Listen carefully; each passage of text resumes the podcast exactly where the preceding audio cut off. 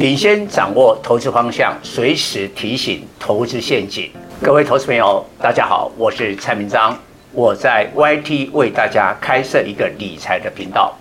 每天盘前提示观盘重点，盘后分析个股脉动，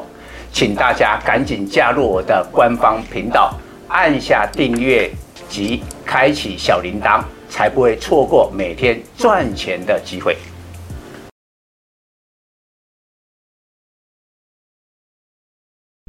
各位分析师朋友，大家好，我是陈章，现在是礼拜二盘后的分析。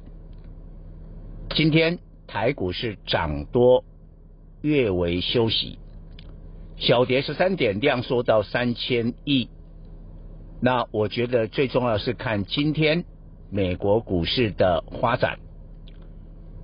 那美元股呢？昨天礼拜一是休市，那今天呢？会反映的就是 AI 的狂热是继续吗？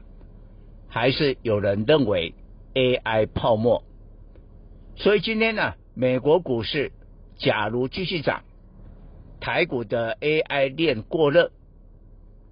那暂时也不会有一个大规模的修正。但是万一今天的美国股市，利多出尽，因为债务协商已经谈判了，即将啊众院的一个表决应该就是过关了，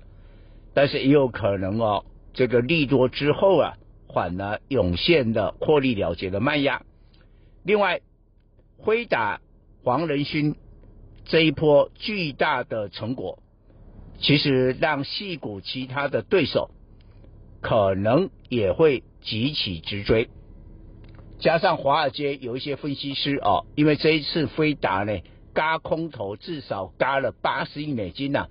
比当年的特斯拉的这个轧空啊，亏损的更多。所以现在也有一股声音认为辉达现在的股价是三百八十九美元，即将挑战市值的一兆美元。换句话说，今天晚上辉达的股价再涨四趴。它的市值就超越了一兆美元，成为地表上第五家市值超过一兆美元的公司。但是呢，有人就讲啊，这个泡沫啊，就涨太多了，所以充满了变化。但是我们看一下台股的三大全值股，台积电，它在五月十七号的那一天站上季线，但是辉达的财报是五月二十五号公布。哦，那一天呢、在美股是飙涨了二十四趴，但是今天台积电跌两块，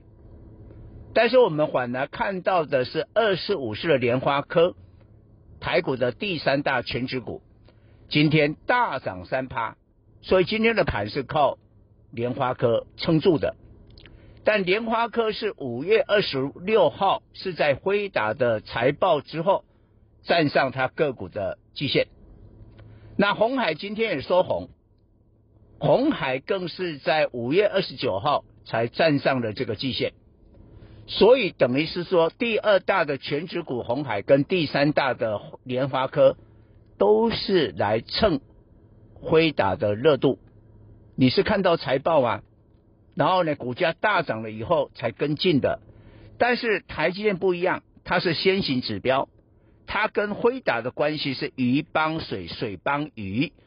没有台积电帮辉达代工 AI 的晶片，NVIDIA 也不可能有今天的成绩。所以今天这个盘面就很有趣，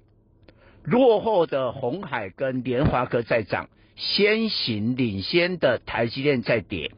那其他的包括散热啦。包括了 AI 伺服器的，即便你看到二三八的广达拿到了这个飞达新发表的一个超级电脑的第一批订单，啊，盘中一百二十三点五嘛，创下波段的高点，但是收了一个大黑 K。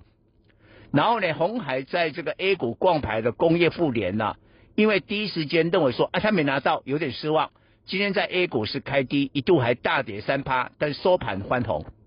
表示工业互联有可能是第二批台厂可以拿到辉达最新的超级电脑的订单，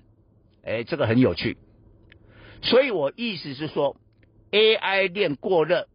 蔡总是在五月初就一直在讲 AI 链，讲 AI 链，讲到我自己都觉得已经很烦了。我们这么讲这么久的时间，然后在五月二十五号辉达的财报财测之后，现在喷出，你再去追高 AI 链，你可能有风险。我的用意是保护我们的粉丝，啊，但是呢。只要这些有基本面、有扎扎实实的基本面的 AI 链，只要跌下来，我觉得还是可以买进，还是可以买进，因为 AI 毕竟影响未来的企业，影响我们人类的生活是非常巨大的，所以我也不认为它的行情就这样一波啊，就就放个烟火，然后就结束了，应该都还有后续行情。现在重点就是短线涨太多，波段的涨幅太大，必须这些好股都做一个适当的换手，才可以往上。这一点一定要请粉丝要记住的。以上报告。本公司与所推荐分析之个别有价证券无不当之财务利益关系。本节目资料仅供参考，投资人应独立判断、审慎评估并自负投资风险。